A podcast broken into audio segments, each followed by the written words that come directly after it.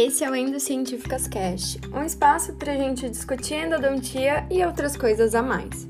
Eu sou a Mariana, doutoranda em endodontia. E eu sou a Thaís, doutora em endodontia. Sejam bem-vindos! Olá! Hoje a gente vai ter um bate-papo bem descontraído sobre apresentações de slides, com um convidado especial, Matheus Bernardes dentista, endodontista e também criador do Slide Academy. Quando a gente faz uma boa apresentação, isso acaba sendo um grande diferencial para a gente, seja nas nossas aulas, na apresentação do TCC, monografia, e até mesmo quando a gente divulga o nosso trabalho para o nosso paciente em uma consulta inicial, por exemplo. Isso acaba gerando uma certa credibilidade, a gente consegue divulgar nossas ideias e até gerar uma identificação com a nossa audiência, que pode ser o nosso paciente, os nossos alunos ou os professores que estão ali para nos avaliar. Então, para a gente ter sucesso na criação de uma apresentação, seja ela no PowerPoint ou no Keynote, o Matheus hoje vai conversar um pouquinho com a gente sobre alguns pontos que é importante a gente levar em consideração na hora da construção né, desse projeto aí. E, Matheus, seja muito bem-vindo e fala para a gente quem é você no currículo Lattes.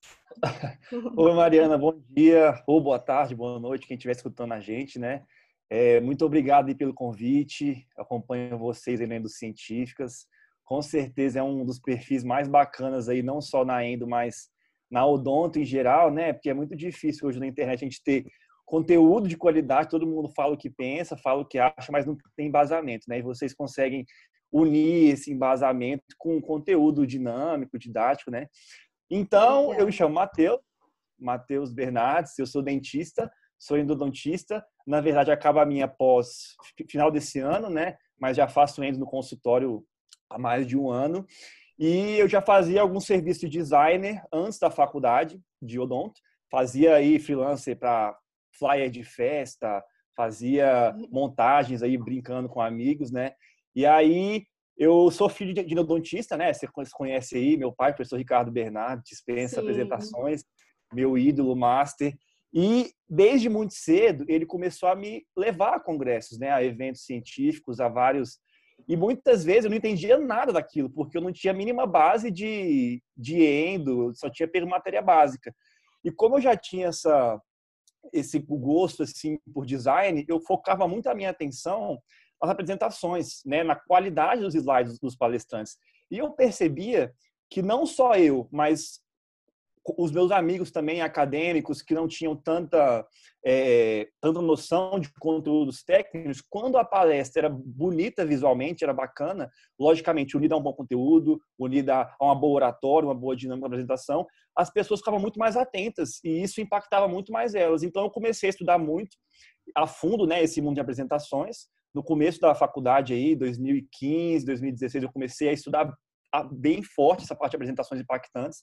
E aí, desde seminários, sempre deixavam para me fazer. Comecei a fazer um banner ou outro aí para os meninos pediam fazer o banner, banner de apresentação trabalho científico deles. E aí chegou um momento que eu falei com meu pai, eu falei, pai, é, deixa eu arrumar uma aula sua aí e tal, e você conhece ele, né, super sistemático. Sim. Ele falou, o que, que você quer arrumar minha aula, moleque? Eu dou aula tem 30 anos e tal. Não, me empresta aí, deixa tá eu. Tá falando que a minha aula é ruim? Pois, exatamente. Você eu dou aula há 30 anos, moleque, o que, que você arrumar meu slide? Aí eu, não, empresta aí. E, e coincidentemente, era uma aula de um congresso que ele ia dar, tá, tipo, duas semanas depois, um congresso grande aqui em Brasília, e aí ele acabou que ele gostou. Ele, pô, é que você é bom, né, nisso aí. aí eu montei a aula dele, e aí comecei a montar as aulas dele na da SP também, de outros, de outras palestras, outros congressos. E o pessoal começou a dar feedback, né? Os alunos dar feedback, pô, que massa, que fonte é essa? Tal, começou a dar feedback. E aí, nesse meio tempo, durante a graduação, tive a oportunidade de começar a trabalhar na Health, com o Capelli como consultor, né? E consegui fazer um networking muito legal lá dentro. Já conheci alguns amigos professores, mas conheci vários professores lá dentro. E dentro da Hells, tive a oportunidade de ficar muito próximo do tanto do, do Alexandre Capelli quanto do Bruno Cruzeta.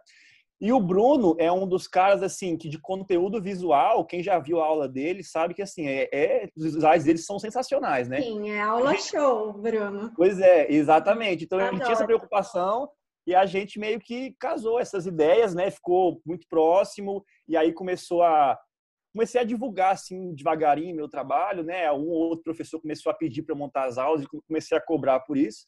E aí no ano passado, no meio do ano assim, a gente estava no congresso, não, foi no SBN, na verdade, de Fortaleza.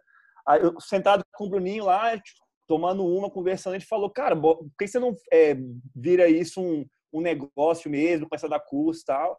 Eu nunca tinha pensado nisso, né? Para mim era um negócio muito cara, pô, eu, tô, eu trabalho de segunda a sábado, tem a SP, então eu, eu sempre muito ocupado.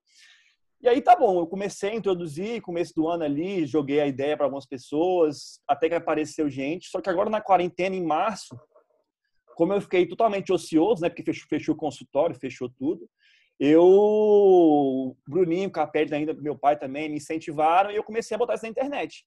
E aí estudei bastante, post, Instagram, tive que perder a vergonha, né, de gravar vídeo, que é um, é um bloqueio que a gente tem, né? E tem dado super certo. Desde março a gente teve três turmas de alunos, tem muito feedback positivo. E eu acho que é um negócio que assim tende a crescer muito porque é algo que não existia e é algo que muita gente precisa, né? Que é criar slides diferentes, criar uma boa apresentação. Com certeza. E aí nasceu a Slide Academy, né? Qual, fala o Instagram Exatamente. aí para as pessoas seguirem e poder consumir o seu conteúdo. É o Instagram arroba... é arroba Slide Academy underline, tem um underlinezinho no final. Ah, tá. Isso aí.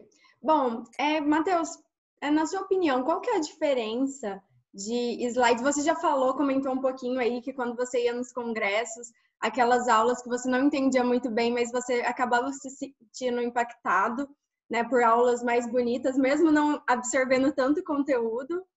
Mas o que, que você acredita, né, que esses slides acabam desencadeando aí no processo de aprendizado do aluno ou ali de quem está assistindo, independente de ser um aluno ou não. Né? Todos nós somos alunos de alguém, assim, então Sim, vamos colocar alunos, porque a gente está sempre aprendendo alguma coisa em algum lugar. Exatamente. Bom, eu acho assim, a, a diferença né, que um slide pode gerar na, na qualidade do, do aprendizado dos alunos envolve vários fatores, né? Tanto fisiológicos quanto do momento atual que a gente vive. Por quê? A geração atual que a gente tem hoje, que são os, os millennials, né, a geração Z, os nascidos nos anos 90, é uma geração muito exigente, porque ela consome conteúdo de forma absurda. Então, ela é bombardeada de conteúdo. Então, não é qualquer coisa que vai impressionar esse tipo de aluno, além do que ele tem várias distrações aí, né? Outra coisa também muito importante é que muita gente não sabe, mas o PowerPoint em si, ele já tem mais de 30 anos de existência. E mesmo as atualizações do PowerPoint de aqueles templates prontos, as fontes também tem 20 anos ou perto de 20 anos, foi no começo dos anos 2000. Então, a probabilidade do seu público já ter visto aqueles templates prontos, designs prontos, as fontes clichêzonas, né? Como Aquele fundo azul. E fundo azul com letra amarela é altíssima. Então, isso acaba que não vai surpreender eles, né? Não vai. E eu acho que com esse advento da tecnologia, apesar da gente não estar tá percebendo, eu acho que a gente está vivendo uma mudança de era, na verdade, né? Porque às vezes a mudança de era só é percebida 30, 50 anos depois. Mas a gente está vivendo uma era totalmente nova no digital. Então, cara, a gente tem que fazer diferente. Não adianta querer resolver problemas é, novos com soluções antigas, né? Exato. Então, inclusive no mundo educação, de, em relação às aulas online, né? É um negócio que mudou e acredito que vai mudar depois da pandemia mesmo com, com voltando à vida normal, porque você vê que a gente pode ter aulas com professores do mundo todo dentro de casa e muita Exatamente. gente nem, nem, nem, se tocava nisso, né? E além dessa questão da geração exigente, todo esse impacto que pode ter, é uma questão fisiológica também. Porque existem estudos, tem um livro que é de, de chama Harvard Business Review, da Nancy Duarte, que a Nancy Duarte é uma é a rainha né, dos slides impactantes. Ela tem uma empresa que ela faz consultoria para grandes empresas, para Apple, Facebook, ela que ensina os caras a criar as apresentações, né, de lançamento de grandes produtos. E ela e nesse livro tem vários estudos da psicologia que fala que, por exemplo, o nosso cérebro, ele consegue absorver 60% a mais com imagens do que com textos. E não só o nosso cérebro absorve, mas a memória também se lembra muito mais. Então, é muito importante você ter algo visual, tanto que a nossa memória, a gente tem muito mais memórias visuais da infância, de muitos anos atrás, do que textos em si. Então, acho que essa importância, além de ser fisiológica, está muito aliado ao momento que a gente vive, né? Fora vários outros fatores, né? Assim, é, um apresentador, um, quem que está apresentando ali, ele é como se fosse um regente de uma orquestra. Por quê? Um regente de uma orquestra, as mãos dele guiam todos os movimentos dos músicos. E um apresentador, ele guia os movimentos dos olhos, ele guia a atenção do público dele. Então, quanto melhor tiver a qualidade visual dos slides aliado a uma boa oratória, as qualidades interpessoais dele, mais ele vai reter a atenção do público dele. Então, acho que está bem nesses são vários pontos, né? mas eu acho que hoje, nesse momento que a gente vive, são os principais aí. Sim, é tipo, você nunca mais vai esquecer dessa aula, assim, porque exato, eu tenho professores exato. que eu falo, uma delas que eu acabei de lembrar, a professora Kelly Bruno, que ela tem uma oratória que eu acho incrível, assim, uma linha de raciocínio, e os slides dela são impecáveis. Então é uma aula que você fica assim preso o tempo todo. Eu, eu, hoje eu tenho muita dificuldade em focar. Então, se não for algo muito bom que já me fisga ali desde o começo, eu não consigo prestar atenção. Exatamente. Você tocou num ponto importantíssimo, porque, por exemplo, eu, desde de criancinha, eu sempre tive, eu era hiperativo, eu tinha déficit de atenção, tudo tem direito, né? Então, eu sempre tive uma dificuldade muito grande em me concentrar numa aula. Se não fosse algo que me prendia muito, cara, dava 20 minutinhos, eu já perdia a linha do raciocínio, então sempre muito autodidata. Tanto que na faculdade, as matérias que eu mais assim me interessava em assistir a aula eram dos professores que tinham um material diferenciado. Então, por exemplo, aqui em Brasília, na Católica, tem os professores de dentística, a Raquel Passo, o Gustavo, o Thiago, eles têm uma preocupação extrema com essa questão visual, né? Tem canal no YouTube, eles têm essa preocupação em meio que revolucionar a educação e, consequentemente, as aulas dele eram as aulas que ninguém matava, que ninguém perdia, que todo mundo estava lá vidrado. Sim. E como que a gente pode se inspirar e trabalhar um pouco melhor a nossa criatividade para a gente formatar assim, os slides? Eu percebo isso até no meu dia a dia com o Instagram, é, comigo com a Thaís. É até difícil para a gente ter uma identidade visual, porque nós somos duas pessoas diferentes que gostamos de coisas diferentes. Então a gente tenta colocar um pouquinho ali de cada. De cada uma, né? Deve ser é, difícil é, mesmo. Mas assim, às vezes tem dia que fala, nossa, o que, que eu vou postar? Que, que arte que eu vou fazer? De onde que eu vou tirar? Tipo assim, parece que não, não sobrou nada aqui na cabeça. Uhum. Mas onde, quais dicas você dá aí pro pessoal para a gente se inspirar e usar a criatividade na hora de criar a nossa apresentação? Ou então, post? Então, então Mariana, é, muita gente acha que a criatividade é algo que foi que é para um grupo seleto, que é um dom divino, né? Que é coisa para designers, arquitetos, publicitários. Mas na verdade não. Criatividade é uma habilidade que pode ser aprimorada como qualquer outra. Então, a primeira coisa para você conseguir se inspirar mais, para você ter mais ideias, para as ideias surgirem mais, é você começar a abrir os olhos para outras coisas, entendeu? É você começar a prestar atenção em algumas coisas que parecem ser rotineiras, que parecem ser do dia a dia, mas na verdade são fontes de criatividade. Por exemplo, é, os stories do Instagram, que são uma das minhas fontes de criatividade. Todo mundo que vai a uma palestra, a um congresso ou assiste uma aula bacana, eles tiram um story daquilo. E quando tiram um story daquilo, ou nesse momento que a gente vive agora, né, de aulas online, tiram um print da tela, um, enfim, a pessoa tira um story daquilo e muitas vezes tem um slide da pessoa atrás, do professor atrás. Então, eu tenho uma pastinha no meu, no, meu celular que chama, a gente chama de swipe file, né, no mundo do design, que é uma pasta de inspirações. Então, cara, se você vê um, um story legal que tem um slide ali de um professor, ou até mesmo uma propaganda que você viu uma combinação de cores diferentes, é um Instagram que você segue aí de uma blogueira que ela posta alguma coisa. Então tudo é tudo é inspiração, né? Assim, para descobrir paletas de cores diferentes, eu reparo, começo a reparar muito nas cores. Quando você começa a entrar assim mais a fundo no mundo das fontes, conhecer novas fontes, você começa a prestar atenção nas fontes das propagandas. Então, ver também esses stories não dizendo para você copiar o slide do professor, mas não, mas é uma fonte de inspiração, aquela combinação que ele usou, às vezes casa com uma fonte que você gosta, aquele o jeito que ele usou a imagem dele. Então, eu acho que assim, tem, tem diversas fontes de inspiração. Uma fonte assim, mais assim, de falando de forma mais concreta para quem quiser dar uma olhada. Eu gosto muito do Pinterest. Eu acho que você com certeza usa também o Pinterest, né? As mulheres gostam muito. O Pinterest, se você pesquisar lá, por exemplo, design and PowerPoints, é, design and PowerPoint, font combinations, é, templates PowerPoint. Você tem uma série de inspirações lá, que lógico, você não pode copiar e baixar em PPT, mas você consegue ter uma noção de cores. Então, é abrir os olhos para coisas que a gente vê todos os dias e começar a buscar. No Pinterest também é uma opção. Eu gosto muito do TED Talks também, de assistir TED Talks, né, dos mais variados professores aí, de temas diferentes, porque também você é, aumentar a sua criatividade vai estar quando vai, vai acontecer quando você busca informações que você não está acostumado a buscar. Então, eu gosto de escutar temas que eu não tenho nada a ver com endo, nada a ver com design, para poder pegar novos pontos de vista e novas, aprender novas coisas, né? Ah, eu acho isso muito legal. Eu até esses dias fiz um curso, né, durante a quarentena sobre criatividade. Eu não sei se você conhece o Murilo Gum. Conheço, e... eu fiz também. Eu Nossa, fiz é também. é muito legal, eu adorei. E ele fala assim que a criatividade ele ajuda a gente a ter ferramentas para lidar com problemas, porque se você absorve coisas de diferentes universos, você está diante de um problema lá, seja uma lima fraturada no seu consultório, você lembra de alguma coisa que você viu que às vezes Exatamente. pode dar certo e te ajuda a ele ter uma saída. E é muito legal também você ter falado sobre é, Pinterest, eu uso muito Canvas e eu percebo que as pessoas também usam. Só que assim, eu tento pegar aquele design pronto é, e eu me inspiro naquele. Tipo, eu mudo cores, eu troco a foto, porque eu vejo que as pessoas pegam o design pronto, coloca só o que elas querem e tá sempre lá aquele loginho assim, Canva, tipo, não tira nem a marca d'água. Se você não pode usar aquela foto porque ela é paga, usa outra, pega do seu consultório, faça uma foto Exatamente. você mesmo.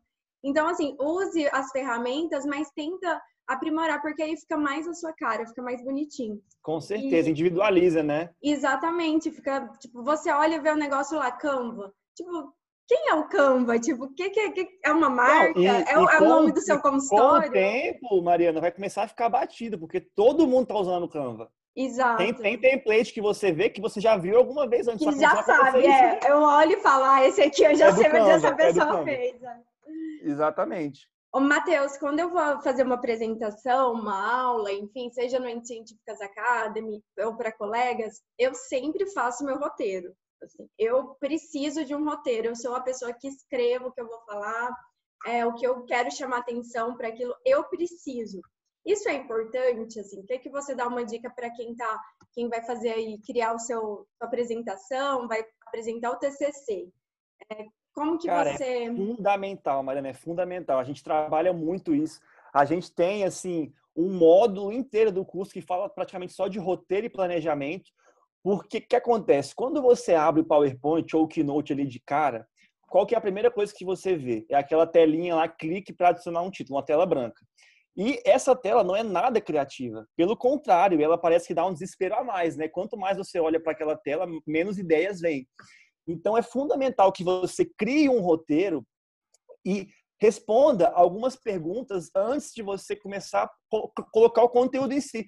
Por exemplo, quem é o seu público-alvo? Eu estou falando para uma turma de graduação, eu estou falando para uma turma de pós, eu estou falando para uma turma de hands-on, é num congresso científico maior, é uma monografia. Por quê? Existem muitos professores que fazem isso, não estou aqui para criticar, que apresentam a mesma aula de uma graduação num SBN da vida, em um hands-on, só que são públicos diferentes, então você precisa ter abordagens diferentes. Por exemplo, em, uma, em um hands-on, um curso mais prático, por mais que a pessoa queira saber a referência daquilo, saber a, a evidência científica daquilo, cara, ela não quer que você destrinche um artigo do Siqueira de microbiologia com lâminas, ela quer aprender a usar um rotatório, ela quer aprender a usar um ultrassom. Então você tem que saber exatamente para quem você fala. Por exemplo, voltando naquele assunto da geração Z, um público mais jovem. Uma aula para graduação, você tem a possibilidade de utilizar recursos audiovisuais diferentes do que, por exemplo, numa, num congresso mais sério, né? Você tem a, a, você pode utilizar mais a criatividade a seu favor. E outras perguntas também muito importantes, você saber qual que é o local que você vai apresentar, qual que é o tamanho da tela onde você vai apresentar, como que é a iluminação, porque a iluminação muitas vezes, por exemplo, no auditório escuro, é interessante que você utilize um, o fundo dos slides branco, porque isso ilumina o ambiente da sala, entendeu? E saber o tamanho da tela é fundamental também, porque hoje em dia tem basicamente dois tamanhos, né? Que é o 4x3, aquela mais quadrada, de sala de aula, do projetor, e a 16x9. E quando você erra nesse tamanho de tela, acaba que fica aquele espacinho preto, ou na horizontal ou na vertical no canto, e acaba com o design da sua aula. Então, eu acho que o mais importante, antes de você criar a sua apresentação em si, existe um processo criativo enorme antes de você abrir o PowerPoint no Keynote. Eu costumo falar o seguinte: quanto mais tempo você gasta num roteiro, quanto mais tempo você gasta planejando, menos tempo você gasta no design do PowerPoint do Keynote. Então, assim, resumidamente, qual que é o processo criativo que a gente tem assim em ordem na Slide Academy? A gente responde várias perguntas: quanto tempo eu tenho, quem é meu público-alvo, qual é o meu objetivo, é, os tópicos principais. Depois a gente faz um esboço no Word, pega todas as informações que tem, seja de um artigo, seja de livro, esboça no Word. Depois a gente pega ou o storyboard, que é um quadro que a gente criou com vários quadradinhos para simular slides, a pessoa imprime, ou então o post-it. O post-it é uma ferramenta que a gente usa muito para formatar ali, porque você pega os post-its, cola na parede, e em cada post-it você esboça um slide. Ah, esse aqui é a capa, ah, esse aqui eu vou introduzir um tema, esse aqui eu vou colocar um vídeo. E com esses post-its na sua frente, um roteiro pronto, cara, é só Keynote PowerPoint vão ser só detalhes, é só combinação de cor, fonte. Então, se você deixar para criar uma apresentação do zero, formatar seus slides direto do Keynote do PowerPoint, você vai perder muito mais tempo do que se você tivesse um planejamento prévio aí no Word, ou até o pessoal gosta de escrever mais à mão mesmo, em tópicos, então é fundamental, Mariana. Eu acho que se você quiser criar uma apresentação de impacto, você tem, tem que começar pelo roteiro, tem que começar por um bom planejamento e criar assim uma linha de raciocínio, né? Porque às vezes as pessoas jogam as informações, eu já vi muitas aulas assim, que você pensa, nossa, mas o que que essa, esse slide tem a ver com o outro? Tipo, o que que essa informação não tá fazendo sentido para mim? E eu acho, e também quando você, eu, né, tô falando da minha experiência, assim, criando, fazendo aulas. Quando eu tenho esse roteiro, eu sei o que eu vou falar. E eu acho, assim, muito ruim quando você vai numa aula, uma apresentação, e a pessoa parece que tá meio perdida, né? E começa, ah, hum, é, ah, ah, sabe, assim, procurando. Sabe quando a pessoa tá, parece que tá procurando lá na cabeça dela? Ai, o que, que eu vou falar agora? E com o roteiro ali me ajuda a me manter mais, ó, agora eu sei o que eu tenho que falar isso, introduzir com aquilo, para não ficar aquela coisa muito vaga. Outra coisa que eu gosto, assim, muito, e hoje eu já percebo, presto atenção nas aulas dos outros e me conecto muito, é quando começa com storytelling, assim, contando alguma história, algum caso. Isso me prende tanto. Então, eu sempre tento nas minhas aulas começar com alguma coisa assim, porque eu fico fissurada. Tem uma aula do professor Luciano Sintra, que ele fala sobre a relação do. Eu já vi. Da, que ele conta né? a relação do sistêmico ali das periodontites apicais com o sistêmico, que ele começa contando a história de uma menininha e você fica dele, ali né? tão vidrado e meu Deus, e no final é a filha dele, e você, meu Deus, tipo, é quase um filme, sabe? E aquilo te prende tanto que ele pode falar qualquer coisa depois dessa história, que eu vou achar o máximo, sabe? Porque ele já me prendeu, já me envolveu, que eu vou absorver muito mais a, o conteúdo dele. Mas é algumas dicas aí, né, pra galera. Não, e essa, essa história do. Eu, até naquela parte da importância né, de apresentações, a, importância do storytelling em si é um assunto muito grande para abordar, mas é, é, fundamental que você tenha isso, porque, por exemplo, se você não tem pelo menos uma linha de raciocínio, não precisa contar uma história assim, igual a do Luciano, que é fantástica, né? Que ele, você nem, nem imagina que, que é a filha dele, ele vai contando como se fosse uma menininha qualquer, desde o começo. Então, assim, você ter essa linha de raciocínio e se ainda tiver experiências suas de vida, tiver histórias aí na Embra, a gente tem muito isso de apresentar caso clínico, quando, quando a pessoa conta a história da paciente, né, conta o background da paciente, a, é, é muito mais interessante, é muito mais legal, porque você botar um slide lá na tela, cara, se você botar a Siri para apresentar, ela apresenta. Então, Exato. Então, é, é, é, importante que você agregue o valor e, e tenha essa questão do storytelling também, de é, contar é, histórias da sua vida, é, exemplificar com, com coisas da vida real, porque isso, além de trazer a atenção do espectador vai inspirar a pessoa, vai motivar, igual aquilo que você falou. Cara, uma aula que tem esse tipo de coisa, você nunca mais esquece. É uma coisa que fica Não. na memória para sempre, né? Exatamente. E assim, isso, o objetivo do storytelling, né, tem toda uma filosofia, um estudo por trás, é de certa forma conectar, gerar uma empatia. Então, quando a gente faz isso, né, é até legal, porque às vezes a gente tem tanta história, tanta coisa pra gente contar e compartilhar que outras pessoas vão se identificar, mas a gente pensa, ah, não, tipo, é besteira, não vou então, pode ser que você comece a usar ali nas suas aulas, que isso vai gerar uma, um impacto. Bom, e com relação ao design da, da apresentação, né? A gente já falou sobre definir o público-alvo, ter ali um roteiro. E com relação ao design, como que a gente pode definir um template, as cores, as fontes? É, utiliza o que já tenho pronto? Qual que é a sua dica aí pra gente? Então, é o seguinte, pra, na parte do design, a gente tem um conceito que é de identidade visual. Você tem que criar a sua identidade visual. Então, muita gente às vezes pensa que para você criar uma apresentação impactante, legal, você tem que ter um conhecimento grande de cores, tem que usar cores diferentes. Tem, tem professores da Endo, que eu gosto muito, por exemplo, o Leandro Pereira. O Leandro, ele tem um design das aulas dele, se você prestar atenção, ele é muito parecido.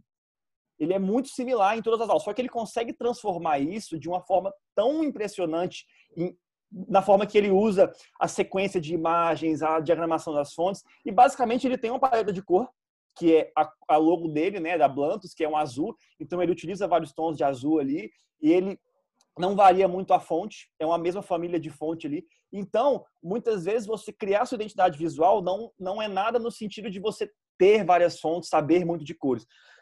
A primeira coisa, eu acho que é importante, é a gente não fazer o que todo mundo faz.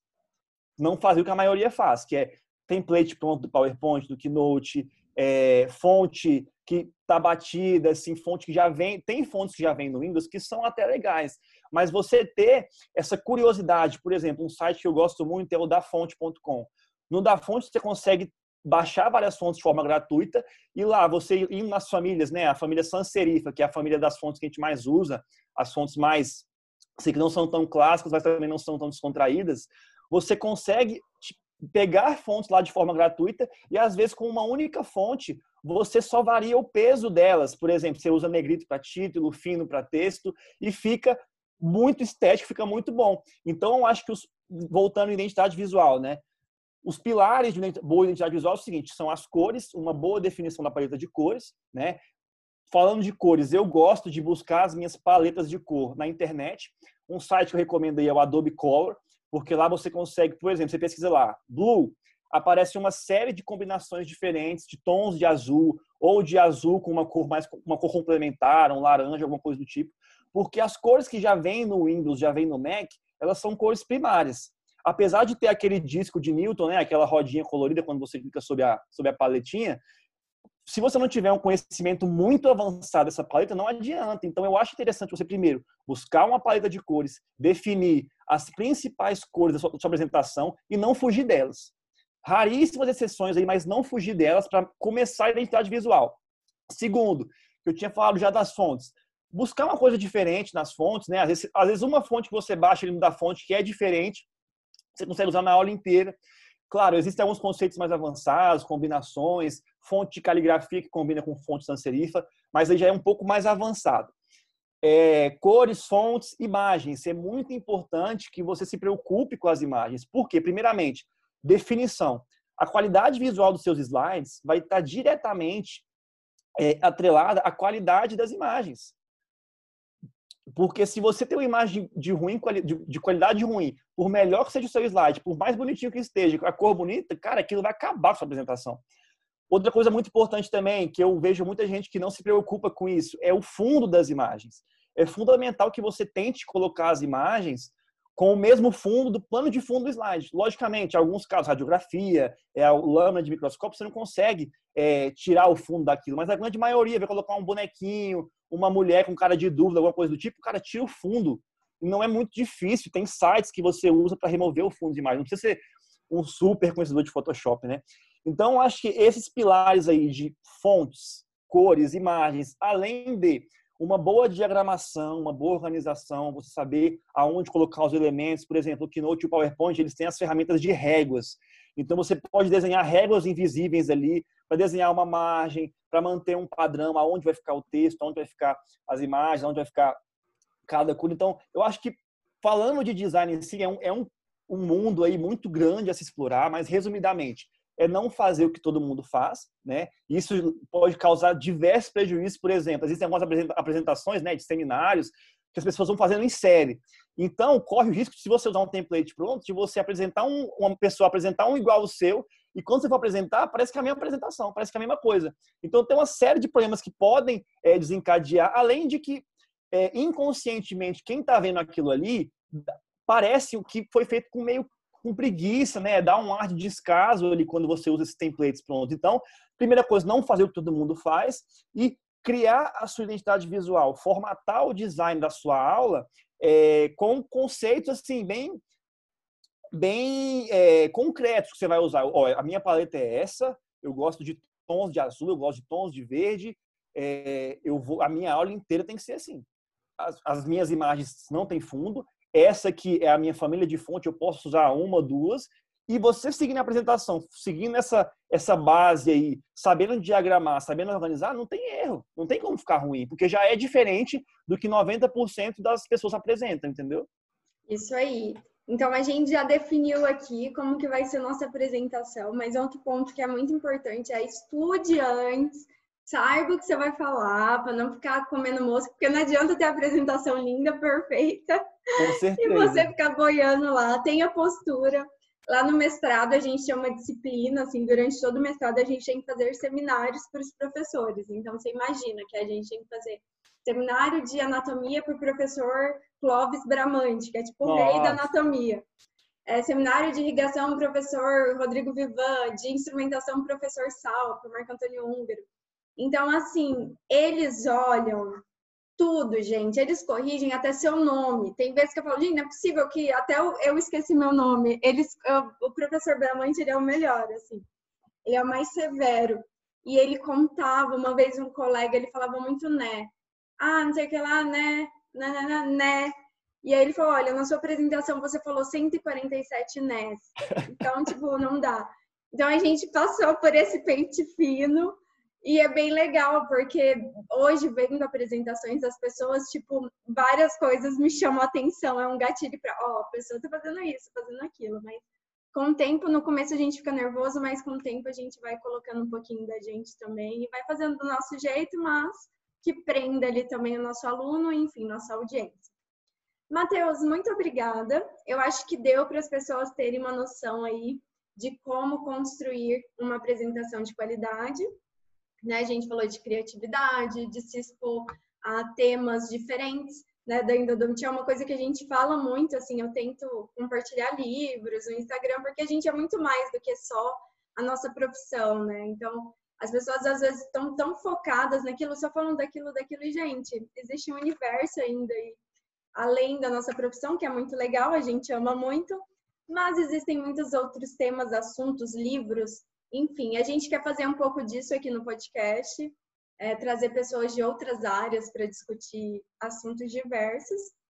E então, além disso, estudar, é, ficar atento aí às modernidades, né, Matheus? O que mais que a gente pode relembrar? Com certeza. Não esquecer é... que a gente que os tempos mudaram, é, novas gerações, os milênios, ninguém mais tem muita paciência para as coisas, as coisas estão muito rápidas e a gente tem que se adaptar e se adequar, né? Ah, é, é Primeiramente, obrigado, né, Mariana, pelo convite. É, fiquei muito feliz mesmo em participar com vocês. O, de novo, o trabalho de vocês é muito bacana. É, o que você falou é muito importante. Eu acho muito legal que você compartilha dicas de livros, né, desenvolvimento pessoal. Eu acho que é, é fundamental, principalmente no momento que a gente vive hoje, né, que é todo mundo muito ansioso, com muitas incertezas. Então, eu acho que não basta compartilhar só ciência, né? A gente tem que ter um lado humano também. E resumindo um pouco o que a gente falou, eu acho que é você fazer diferente, é você pensar sempre em criar memórias, né? Tem uma, uma frase muito legal, que eu não, não lembro quem foi, da onde que eu li isso, mas é que você nunca tem uma segunda chance de causar uma boa primeira impressão. Exatamente. Então, você pensar em criar uma boa primeira impressão, pensar em criar memórias é fundamental, porque como a gente falou aqui, uma boa aula, uma, não só na parte do design, perfeitamente. Tem que ter treino, tem que ter roteiro, você tem que ter uma boa posição ali na frente, moratória, mas essas aulas elas são inesquecíveis. Então você vai ser lembrado ali, sendo um professor, sendo um seminário da faculdade, sendo na pós, sendo no mestrado, você vai ser lembrado como a Mariana que apresentou aquela aula, o Matheus que apresentou aquela aula que eu nunca vou esquecer. Então acho que é muito importante a gente se preocupar em entregar valor, em criar memórias, né, em você ser lembrado por uma para uma apresentação e fazer diferença realmente na educação, que é o que a gente precisa hoje. que se os tempos estão mudando, não há de novo, não adianta é, querer resolver novos problemas com soluções antigas. Então, muito obrigado. Quem quiser mais dicas aí, tutoriais em vídeo, segue lá, Slide Academy, underline, underline legal lá. É. Não underline, esquece desse underline. underline aí. Isso aí. É. Matheus, muito obrigada. Foi um prazer tê-lo aqui. Tenho certeza que vai agregar muito valor aí na vida das pessoas. E é isso, gente. Se você gostou, compartilhe, deixe o seu comentário lá no nosso Instagram. E é isso. Um abraço.